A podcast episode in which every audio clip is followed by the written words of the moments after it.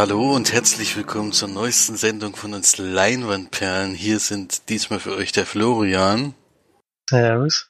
Und ich bin der Felix und das letztwöchige Versprechen, dass wir diese Woche zu dritt sein können, konnten wir leider nicht einlösen aus organisatorischen Gründen. Also ich hatte ja schon gemeint, dass bei March von der Techniken, technischen Seite her noch nicht funktioniert. Und leider ist die Lieferung auch noch nicht gekommen, dass es jetzt funktionieren könnte. Deswegen müssen wir da noch ein bisschen abwarten, bis die March auch im neuen Jahr zu hören ist. Und bis wir dann auch endlich unsere Jahresrückblicksfolge aufnehmen können. Das haben wir nämlich noch vor und hatten uns auch schon darauf vorbereitet, aber dadurch, dass es an diesen technischen Mitteln halt hapert, muss das noch ein bisschen warten.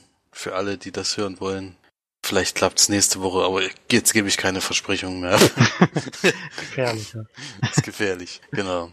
Und damit kommen wir zu unserer neuesten Folge, die Nummer 142, wie immer mit dem Filmstarts der Woche.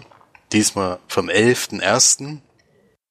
Und da startet gleich ein Film, den Florian und ich in der Sneak schon gesehen habe. The Commuter. Ein Actionfilm mit Liam Neeson in der Hauptrolle und ja, wer da Näheres zu hören will, wird in zwei verschiedenen Folgen sogar besprochen. Aber beide sind wir eher im durchschnittlichen Bereich leider bei dem Film. Dann haben wir als zweites Your Name, gestern, heute und für immer. Ein Anime-Drama um die rätselhafte Verbindung zwischen den beiden weit voneinander entfernten lebenden Schülern Mitsuha und Taki, die täglich ihre Körper tauschen. Ein Film, der zum Beispiel bei Kino Plus schon vor sehr, sehr langer Zeit gesehen wurde. Den gibt es wohl schon relativ lange eigentlich. Und das ist der erfolgreichste Anime-Film in, ich will jetzt nicht das falsche Land sagen, auf jeden Fall in einem Land in Asien. Ich denke mal, es ist Japan oder sowas gewesen. Und bis jetzt haben alle, die dort den Film gesehen haben, gesagt, das wäre der beste Animationsfilm, den sie jemals gesehen haben. Also klare Empfehlung gibt für, für, diesen, für diesen Film ausgegeben und ich würde ihn gerne sehen, allerdings wird er hier im Kino garantiert nicht laufen. Wenn man solche Animationsfilme mag. Das ist eben einer für Erwachsene. Dann Wonder Wheel, ein Drama, nostalgisches 1950er Liebesdrama von Woody Allen um eine von ihrer Ehe enttäuschten Kellnerin, die sich auf Cornwall Island in einen Rettungsschwimmer verliebt. Mit Kate Winslet in der Hauptrolle. Justin Timberlake darf auch mitspielen. Ja. Keine Ahnung, habe ich noch nie was von gehört, bin ich ganz ehrlich. Aber Woody Allen bringt ja immer so gefühlt zwei, drei Filme im, im Jahr raus. Dann haben wir Arif V216. Fortsetzung der türkischen Science-Fiction-Parodien Gora und Arok um den Teppichhändler Arif, der unerwarteten Besuch von dem Roboter 216 bekommt. Sieht auf dem Plakat katastrophal aus, aber gibt sicherlich welche, die das mögen. Ist ja auch schon eine Fortsetzung, also muss es ja auch, muss es schon immer jemand geguckt haben.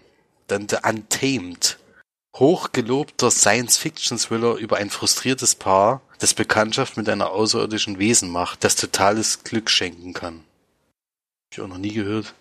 Eher aus wie ein Horrorfilm, dieses Bild, was hier ist, aber naja. Dann haben wir Ted Stones und das Geheimnis von König Midas. Zweiter Teil der Ted Jones Animationsfilme um einen tollpatschigen Bauarbeiter, der davon träumt, als Schatzsucher große Abenteuer zu erleben. Ein Weg einfühlsames Drama über die Beziehung zwischen dem Schreiner Andreas und dem Floristen Martin, die beim gemeinsamen Urlaub an der Ostsee auseinanderbricht.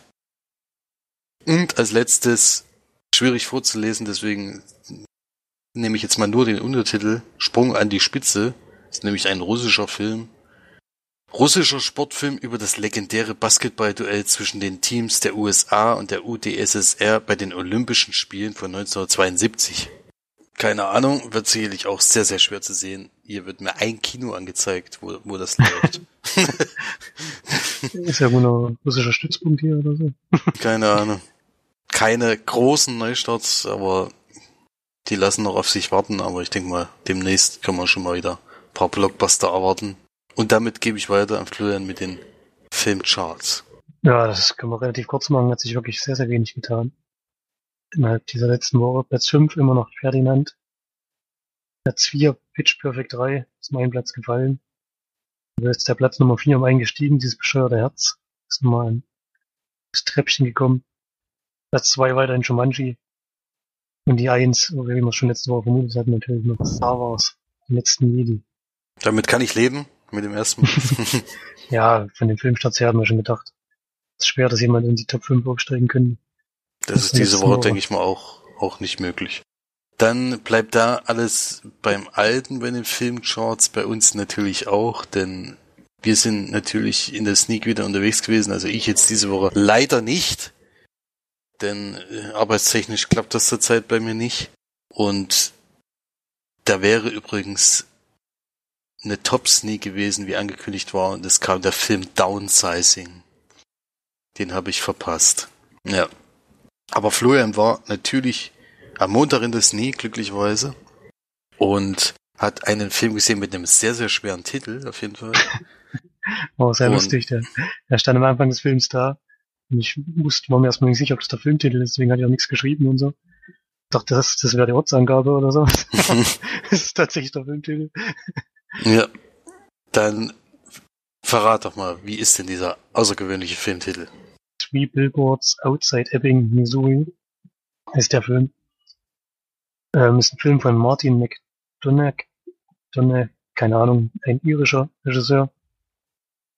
Und wenn man seine letzten Filme kennt, so wie ich, und so ein bisschen die Art der Filme kennt, kann man sich schon so ein bisschen vorstellen, in welche Richtung der, dieser Film hier geht. Der hat gemacht noch Gesehen und Sterben und Seven Psychos und seine bisherigen Filme. Und jetzt dieser hier in Hauptrollen sind Francis McDormand, Woody Harrelson und Sam Rockwell. Äh, in der Nebenrolle ist noch Abby Cornish, die kennt man auf jeden Fall. Also wirklich viele bekannte Figuren auch hochklassige Schauspieler dabei. Und ich hatte von dem Film, als der losging, noch überhaupt gar nichts gehört. Deswegen möchte ich auch der Geschichte gar nicht so viel sagen. Es geht um halt diese drei Billboards, ich weiß nicht, wie das im Deutschen heißt, Werbetafeln oder so, denke ich mal, die am Ortseingang stehen. Und Francis McDormand spielt Mildred Hayes. Das ist eine Familienmutter aus diesem Ort. Und ihre Tochter wurde ermordet und vorher auch vergewaltigt und sie ist unzufrieden mit dem Stand der Ermittlungen, beziehungsweise die sind anscheinend inzwischen größtenteils eingeschlafen. Also wir sehen das Verbrechen nicht. Das, wir bekommen das nur mit, was passiert ist. Und sie greift sozusagen auf diesen drei Werbetafeln die Polizei des Ortes an und hinterfragt die Vorgehensweise ihrer Ermittlungen. Viel weiter will ich es noch gar nicht erzählen. Das sind halt drei Sprüche, die da stehen, die auch provokant sind. Und die Polizei lässt das natürlich jetzt nicht so sehr lange auf sich beruhen. Und es gibt dann so Verwicklungen in mehrere Richtungen, die ich jetzt aber noch gar nicht weiter ausführen möchte, denn da gibt es auch natürlich ähm, Storylines, mit denen man nicht so rechnet. Und ähm, ja, ich hatte letzte Woche ja schon gesagt, ich habe vielleicht meine persönliche beste Sneak dieses Jahr schon gesehen. Das war genau dieser Film hier. es ist halt so, dass der eine sehr schöne Weise sehr, sehr berührend ist, sehr, sehr, also McDormand spielt wirklich eine außergewöhnliche Figur, die eigentlich sehr, sehr unsympathisch ist, aber bei dem, was ihr widerfahren ist und bei dem, was man auch des Films mitkriegt, was so alles abgelaufen ist, dann kann man das irgendwie auch nachvollziehen, wie sie halt mit dieser Sache umgeht. Sie ist da schon sehr, sehr radikal auch was man auch nicht so vermuten würde. Die Harrelson spielt auch eine sehr, sehr schöne Figur. Der ist der Ortssheriff, der jetzt halt da sozusagen angegriffen wird durch diese drei Werbetafeln. Sam Rockwell hat eine etwas seltsamere Rolle, aber der entwickelt sich auch während des Films in eine Richtung, dass sich dann anfängliche, ähm, anfänglich ist halt so ein bisschen so, ja, kommt so ein bisschen dümmlich rüber. Es hat mir am Anfang nicht so gut gefallen, aber am Ende gibt das auch so ein auf gewisse Weise seinen Sinn. Und was ich auch herausheben möchte, ist der Schluss des Films, den ich natürlich nicht verwidmen kann, aber ich bin, ich bin, ja, ich habe wirklich die Befürchtung gehabt, dass sie zu weit gehen, aber er macht dann eine sehr schöne Stelle Schluss, finde ich, die auch sehr passend ist und der ganze Film ist halt wirklich sehr, sehr, ja, nimmt einen schon mit. Mich zumindest hat er mitgenommen. Ist bedrückend, natürlich. Aber hat, äh, wie immer bei dem Regisseur auch seine lustigen Stellen. Das war schon bei den anderen beiden Filmen so, die auch relativ hart sind in der Darstellung. Das ist hier auch so. Also es passieren schon doch heftige Dinge. Und trotzdem wird es immer aufgelockert durch so einen manchmal auch sehr schwarzen Humor, was dazu meine Humorschiene ist. Also es ist schon wirklich teilweise auch ein bisschen heftig, aber ich konnte trotzdem lachen. Und ja, insgesamt halt sehr, sehr berührend. Hat mir sehr großen Spaß gemacht. Ich weiß nicht, er wird wahrscheinlich trotzdem einen kleinen Kino stattkriegen. Also ich, zumindest ich, ich habe noch weder irgendwelche Werbung gesehen, noch den Trailer. Läuft jetzt aber schon Ende Januar an, also in zwei Wochen, glaube ich, in drei Wochen. Wird wahrscheinlich einen kleinen Kino stattkriegen, aber ich gehe davon aus, dass er ein paar Oscar-Nominierungen sogar kriegt. Allein schon fürs Drehbuch ist definitiv berechtigt und Francis McDormand. Ja, ich habe zumindest, ich habe jetzt noch keinen einzigen Oscar-Film gesehen, deswegen losgelöst von allem anderen würde ich sagen, sie hat auf jeden Fall eine Oscar-Nominierung verdient in die Rolle. War schon sehr besonders. Ja, ein Film, der mich auch sehr interessieren würde. Ich hatte schon was von ihm gehört, aber jetzt auch noch keinen Trailer oder sowas gesehen, aber die Vorschusslorbeeren sind da sehr hoch und die zwei anderen Filme mag ich halt auch sehr gerne. Auch ein Humor, mit dem ich über den ich sehr viel lachen kann, deswegen würde ich den Film sehr gerne sehen. Interessanterweise, interessanterweise kam der Film in das Sneak nicht besonders gut an. Er hatte wirklich teilweise, also hm, vor allem waren es mittlere Bewertungen am Ende. Aber gab auch so ein paar Kommentare, dass es den Leuten nicht so gefallen hat. Ist halt ein spezieller Humor. Also ich kann das auch verstehen, dass manche damit nicht klarkommen, dass sie es vielleicht sogar als langweilig empfinden. Das geht halt fast zwei Stunden. Aber ich habe mich keine Sekunde gelangweilt. Also ich finde, die Geschichte, die er erzählt, reicht aus für die, die Zeit, obwohl es natürlich gar nicht so viel ist. es geht ja im Prinzip nur darum, was dadurch passiert, dass diese drei Werbetafeln aufgestellt werden. Das ist das Thema des Films und, und das entspinnt sich dann alles. Aber für mich hat das ausgereicht für die Laufzeit, die halt. Kann es aber verstehen, wenn manche mit dem Film vielleicht ein, bisschen problematische, problematischen Umgang haben. Würde ich nicht ausschließen, dass das mhm. passieren kann. Die müssen dann halt auch damit klarkommen, dass wir Probleme haben mit Filmen wie Girls Trip. Ja. das ist richtig. Also das ist halt eine Humorgeschichte, klar, äh, das da ist jeder anders zum Glück und ja, Ach, ich denke trotzdem, dass, dass, dass wenn, die, wenn die Kritiken bisher so gut sind, bei allen Leuten, die, man, die ich so bisher gehört habe, dann denke ich auch, dass der bei mir ganz gut ankommen wird. Die Nominierungen für die Golden Globes sind ja schon raus. Da da bester Film, beste Regie, bestes Drehbuch, beste Hauptdarstellerin, bester Nebendarsteller, beste Filmmusik. Also nur der Wesen ein paar hoffentlich abholen. Die Oscar-Nominierungen dauern natürlich noch ein bisschen, aber ich denke mal, ein paar wird er da auch kriegen. Ja, da bin ich mal gespannt. Okay. So, ich habe noch, hab noch gar keine Bewertung gegeben. Ja, das stimmt, genau. Die wird äh, relativ hoch sein. Neun von zehn gebe ich. Der erste Film, die erste Sneak im Jahr 2018 und dann direkt eine 9 von 10, also besser kann es ja nicht losgehen eigentlich. Letztes Jahr hatte ich übrigens erste Sneak des Jahres plötzlich Papa. Und glaube ich 8 von 10 war schon eines mhm. der, eine der besten auf jeden Fall des Jahres. Ja, das stimmt. Deswegen Guter Start, kann gerne so weitergehen mit den Sneak-Filmen. Können gerne immer in dem Bereich 8 bis 9 und 10 sein. Wird aber leider nicht klappen. Das kann man leider nicht verhindern. Ja, gut, dann können wir, können wir weitergehen. Ich konnte nicht in die Sneak und auch allgemein nicht ins Kino und habe nur zu Hause einen Film, äh, zwei Filme gesehen und Florian hat ja jetzt auch noch einen Film und eine Serie, deswegen Kommen wir jetzt mal zu den Sachen, die wir zu Hause gesehen haben. Eine Blu-ray habe ich dann bekommen. Auch einen Film, wo ich mich relativ kurz halten kann, da er von Florian und Marge schon besprochen wurde. Die haben den nämlich gemeinsam in der Sneak gesehen. Ich glaube, im, im, September war das oder eher im August, da wo Marge eben mal wieder in Deutschland zu Besuch war, konnte sie mal mit. Und da kam der Film Barry Seal Only in America. Ein Film, der jetzt gerade Anfang Januar auf Blu-ray erschienen ist und mir glücklicherweise gleich zugeschickt wurde, ist ein US-amerikanische Abenteuerkomödie von Doug Lyman mit, oder Lehman, mit Tom Cruise in der Hauptrolle. Und man sieht auch noch Donald Gleason. Den soll man jetzt ja mal so aussprechen.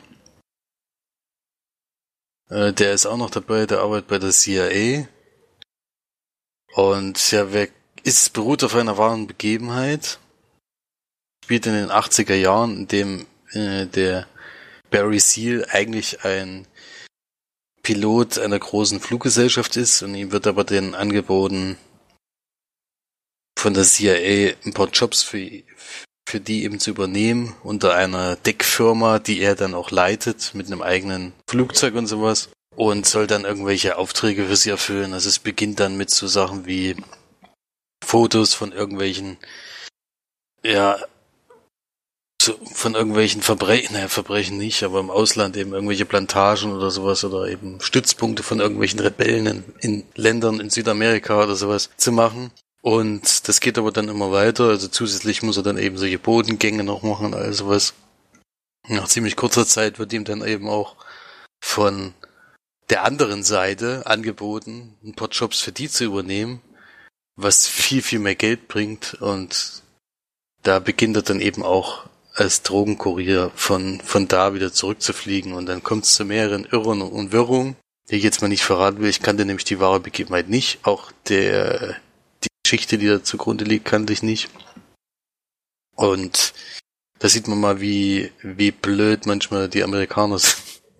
Mit, ihr, mit ihren Sachen, die sie angeblich steuern wollen, was, was dann gewaltig in die Hose geht, ja. Ja, das fandet ihr ja eher, also fandet ihr gut, aber nicht überragend. Und ich denke mal, da kommt man dann auch gleich auf die Länge des Films zu sprechen. Die geht da mit 115 Minuten, finde ich etwas lang. Ich glaube, das war auch der größte Kritikpunkt, den ihr hattet. Und ja, ansonsten ist es so eine Action- oder Abenteuerkomödie, die man mal gucken kann, finde ich. Tom Cruise macht da seine Rolle ganz gut. So ein bisschen abgedreht ist der ja. Und ja, mehr. Mehr möchte ich dazu eigentlich gar nicht sagen. Man kann es. Ist ein guter Popcorn-Film vielleicht für einen Abend, aber ich denke mal bei mir auch wieder schnell vergessen. Also der, den werde ich nicht lange in Erinnerung behalten. Eher die wahre Geschichte vielleicht, die dahinter steckt, aber so eindrücklich war der Film leider nicht. Deswegen gibt's da von mir nur eine Durchschnittswertung mit 5 von 10 Leinwandperlen. Was ich allerdings empfehlen kann, ist die Blu-ray. Die ist äh, mit sehr vielen Extras äh, zum Glück dabei und diesmal wird auch auf die wahre Geschichte eingegangen, was ich so ein bisschen bei anderen Blu-rays immer kritisiert habe. Es gibt zum Beispiel einen Unterpunkt, wo es um den wahren Barry C. geht. Und da kommt sein Sohn zu sprechen, der dann in Interviews und der da auch klar auf äh, klar erzählt, klar aus seiner Sicht das eben erzählt, was, was eben die Kinder damals mitbekommen haben und all sowas. Das war sehr interessant, fand ich. Und dann ja, geht's halt noch um den Film allgemein, wie sie da drauf gekommen sind.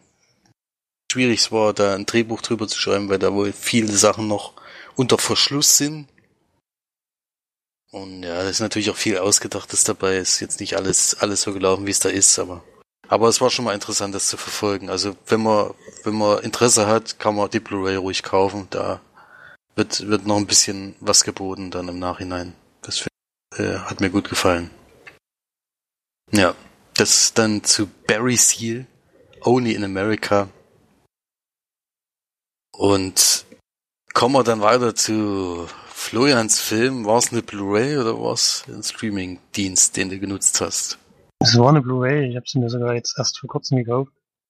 Im Nachhinein muss ich sagen, wäre besser gewesen, auf den Streaming-Dienst zu warten, denn Extras waren nicht existent. Gibt noch nicht mal ein äh, die Auswahlmöglichkeit auf der Blu-ray, also nicht, mal, nicht mal Trailer oder irgendwas. Finde ich schade, weil es auch ein kleiner Film ist, also ein äh, geringes Budget, denke ich zumindest.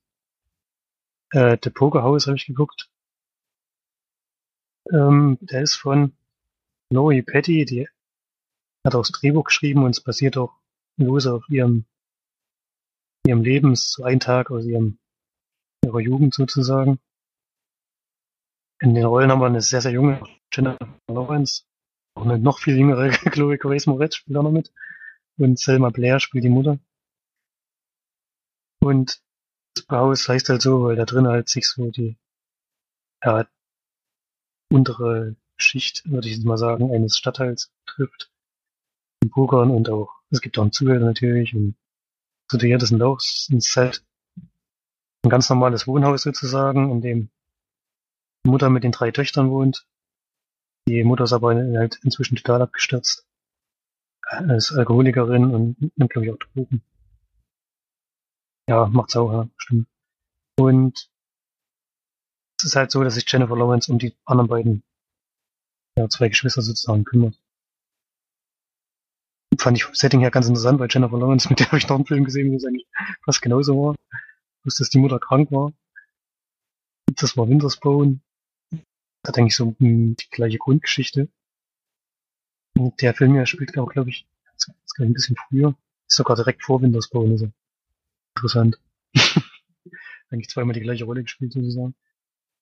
Ähm, und sie versucht halt so da rauszukommen aus diesem, diesem Sumpf und versucht vor allem auch ihre Geschwister vor diesen Dingen, die da passieren, so ein bisschen zu bewahren. Die auch möglichst das Maus zu schaffen, wenn es alles passiert, abends dann. Das ist jetzt gar nicht so wirklich hautnah mitbekommen. Und für sie wird's dann halt immer schlimmer, denn sie ist dann halt teilweise auch mittendrin dort. Und ist auch noch sehr jung, ich glaube 13 ist sie. Und wird halt auch ein bisschen mit in diese, ins Klientel reingezogen. Hast du den Film schon mal gesehen? Ich hatte mal, also den gab's mal bei Amazon Prime auf jeden Fall in, in der Flatrate und da ist auch Jennifer Lawrence drauf zu sehen, ziemlich jung, da habe ich den mal die Watchlist getan, aber ich habe ihn bis jetzt noch nicht geguckt. Also okay. Ja, so ist es schon, also es ist ein klassisches Drama. Ähm, ist auch wirklich bedrückend, was man da sieht. Teilweise ist es halt so, dass die Figur von Jennifer Lawrence sehr, sehr ähm, unglaublich, unglaublich handelt, finde ich.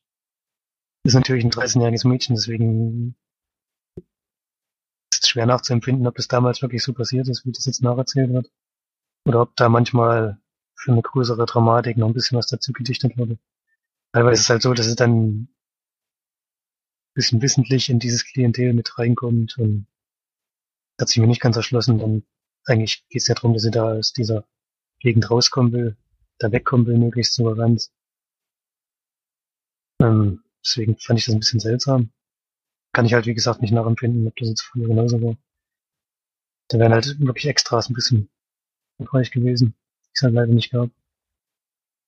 Ansonsten ist es ja ein klassisches Drama, also hat man auch schon so oder so ähnlich schon öfter mal gesehen trotzdem natürlich hart anzusehen. Ich habe den heute früh geschaut.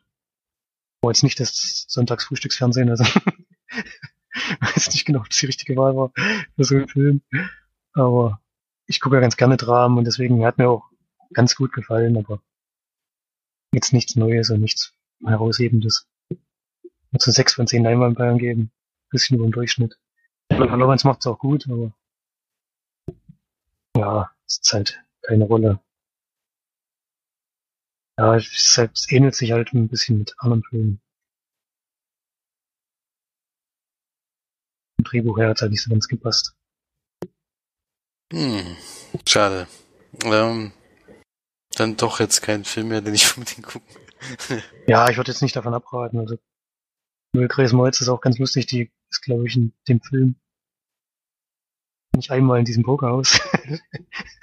Obwohl sie, ich weiß gar nicht, wie alt die ist, vielleicht sieben oder acht oder so. Aber wir versuchen halt schon die Geschwister, sie da so gut wie möglich rauszuhalten. Irgendwelche anderen Aufenthaltsorte da zu finden. Sie da gar nicht in diesen Stuhl mit reinkommen zu lassen. War schon ganz witzig, ja.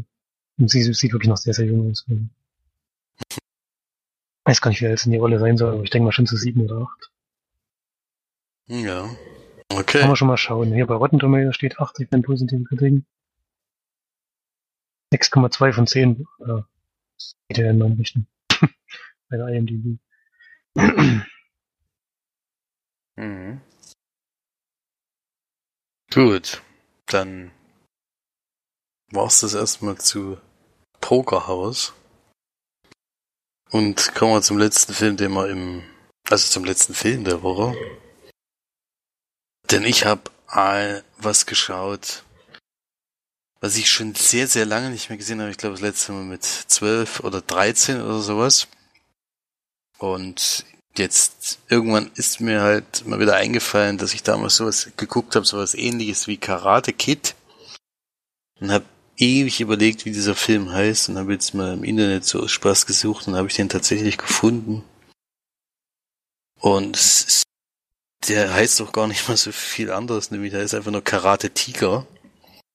Und es ist eine sehr ähnliche Geschichte, eigentlich schon fast eine Kopie von Karate Kid, denn, denn, äh, ja, wie man die Story zusammenfassen, also ist schon, schon sehr kindgerecht und schon so wie die Kampffilme so damals waren, also so wie Karate Kids, so Motivationsfilme, die man halt mal, wo man halt mitfiebert, aber am Ende der große Sieger sein wird. Und bei Karate Tiger ist es eben ein junger Mann, der von seinem Vater trainiert wird. Und die haben ein große Karate-Studio in Los Angeles. Und dann ähm, kommt aber die Mafiosi zum Einsatz und die wollen irgendwie, das habe ich irgendwie in dem Film bis jetzt noch nicht verstanden, warum die wollen, dass diese Karate-Studios, die es eben so gibt in der Umgebung, also nicht nur dort, sondern auch in ganz Amerika gefühlt, äh, die möchten gerne, dass die geschlossen werden.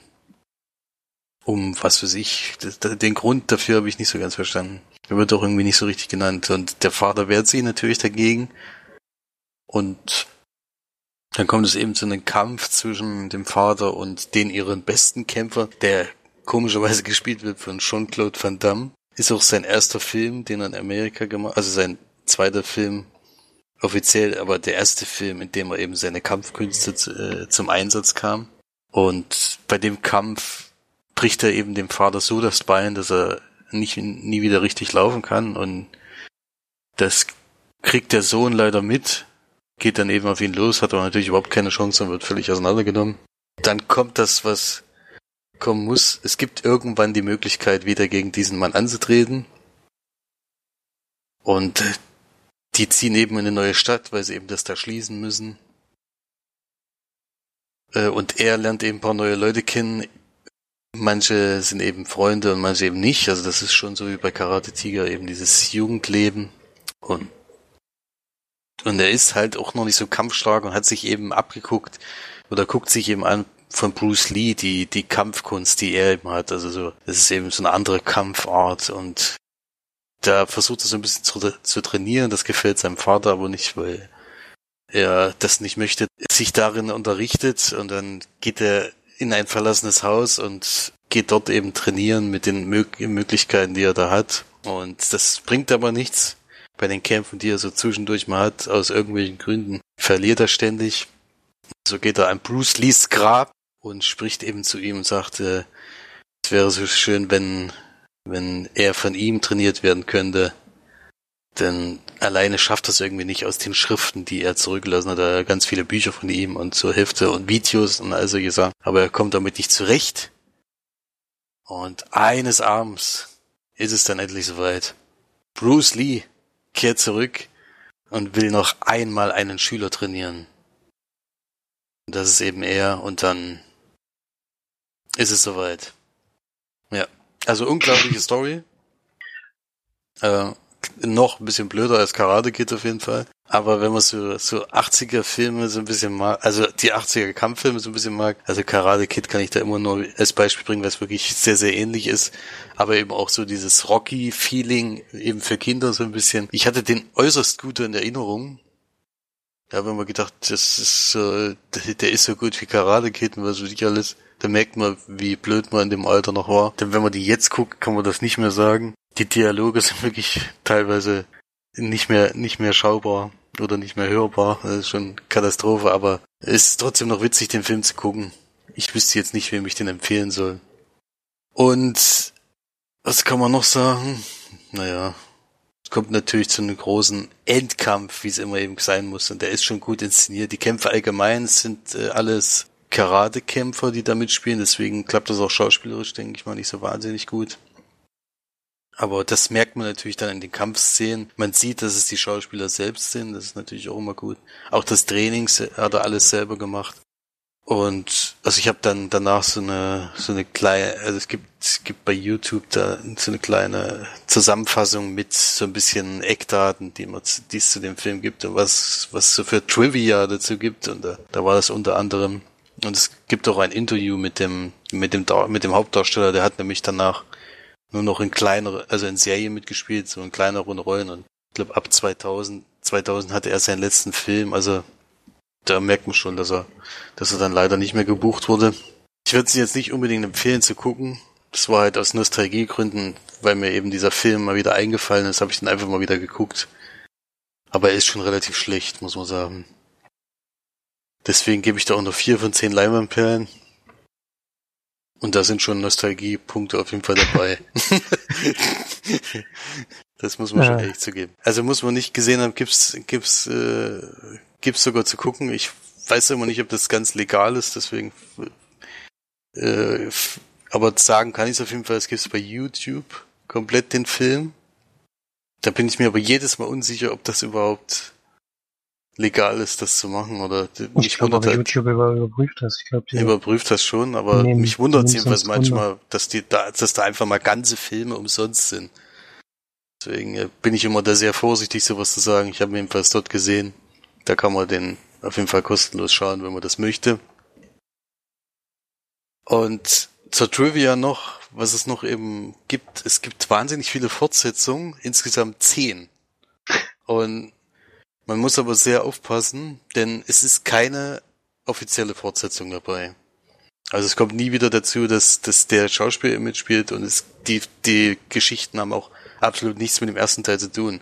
Das liegt nämlich daran, dass in, in Amerika relativ ähnliche Filme öfters mal gemacht worden sind. Auch einer sogar mit Jean-Claude Van Damme.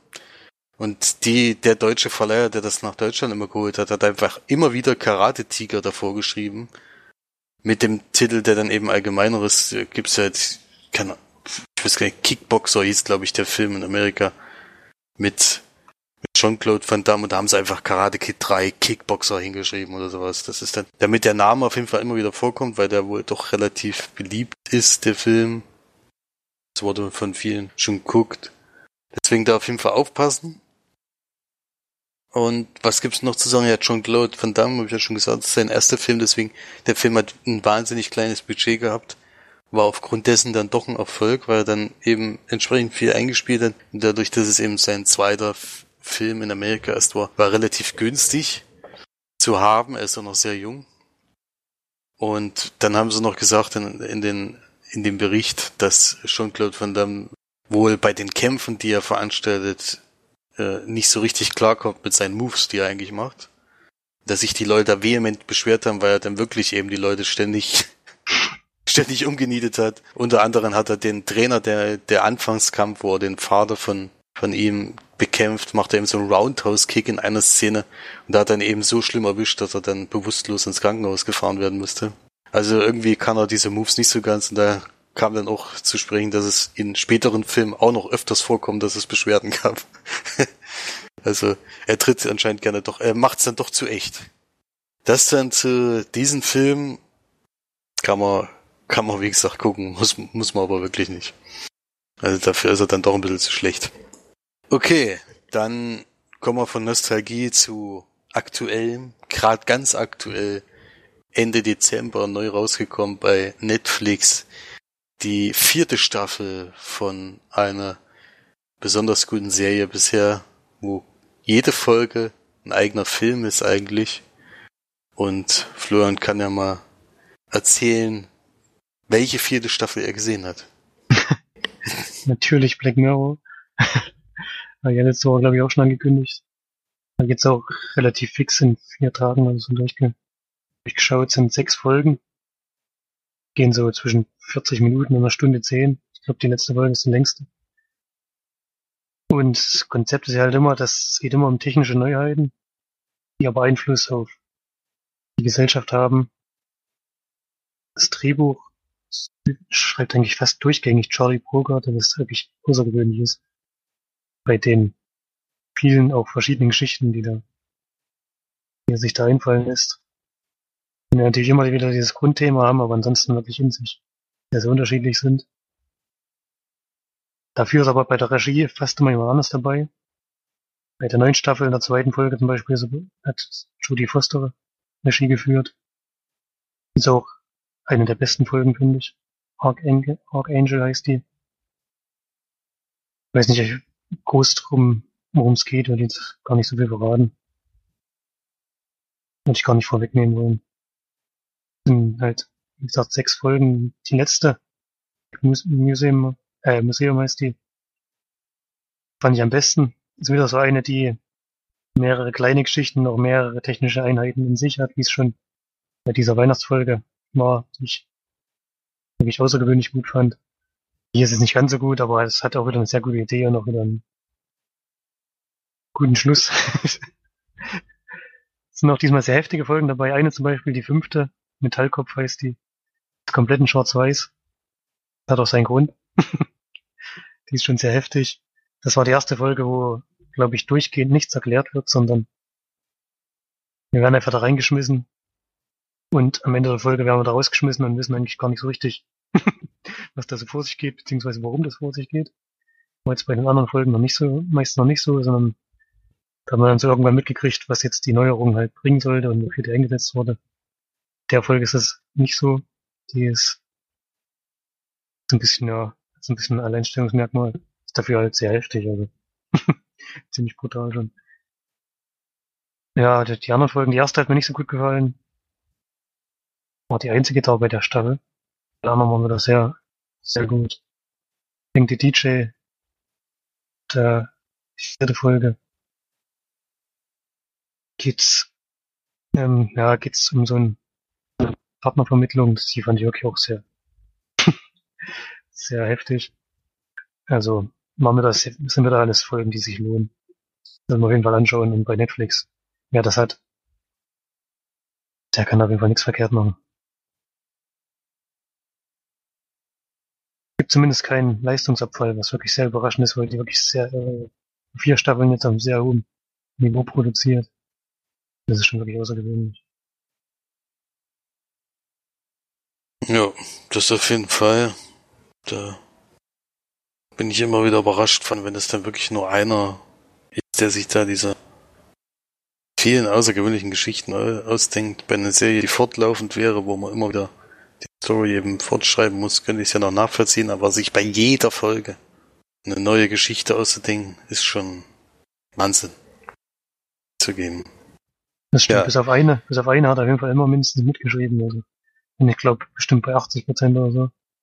Hat tatsächlich allein das Drehbuch geschrieben. Das ist wirklich krass. das ist wirklich heftig, ja. Bei der neuen Staffel hat er alle Drehbücher geschrieben. Mhm. Das, vor allem, weil die halt von der Art und Weise auch noch unterschiedlich sind, ist das schon wirklich eine große Leistung. Stimmt. Ja, auf jeden Fall eine Staffel, die ich mir auch noch ansehen werde. Ähm, fand die ersten drei auch bisher immer wieder erstaunlich. Gibt auch Folgen, die mir da nicht gefallen, aber die Folgen, die mir gefallen, sind da klar im, im Vorteil. Deswegen werde ich da auch diese Staffel wieder sehen. Bin da auch sehr gespannt drauf. Okay, soviel zu Black Mirror, zu sehen auf Netflix, wer da Interesse hat bitte auch bei der ersten Folge der ersten Staffel anfangen und durchziehen. Es sind ja auch nicht so wahnsinnig viele Folgen. Ich glaube, bei den ersten drei sind es sogar nur vier oder fünf. Das ist jetzt die erste, die mal sechs Folgen hat, glaube ich. Die erste Staffel hat drei Folgen, dann kommt, glaube ich, die Weihnachtsfolge.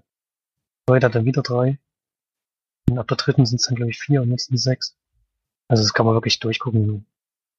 Relativ fix und in dem Durchschnitt wahrscheinlich ungefähr eine Stunde, 50 Minuten bis eine Stunde. Das lohnt sich, das lohnt sich auf jeden Fall. Also das kann man, kann man sehr empfehlen. Okay, dann war's das schon zu unseren Berichten für diese Woche. Dann doch nicht so wahnsinnig viel sehen, aber das gesagt, aus arbeitstechnischen Gründen, das wird sich auch wieder bessern. Und dann haben wir ja, glaube ich, zur letzten Folge auch keinen Kommentar bekommen, wenn ich jetzt nichts verpasst habe. Ich glaube nicht. Wartet auf unsere Jahresrückblicksfolge. Wir haben einige sehr gute Filme auf jeden Fall zu empfehlen dieses Jahr. Müsst, müsst ihr dann auch gucken. Also geht dann leider nicht anders. Die Hausaufgabe. Die Hausaufgabe. Ansonsten hoffen wir, dass es bis nächste Woche klappt, dass March wieder zu uns stoßen kann, dass wir wieder zu dritt, dritt auftreten können und wünsche euch auf jeden Fall eine sehr angenehme Woche, eine schöne Zeit. Guckt ein paar schöne Filme und geht ins Kino fleißig. Die könnt's gebrauchen. Und dann bis zum nächsten Mal. Tschüss. Tschüss.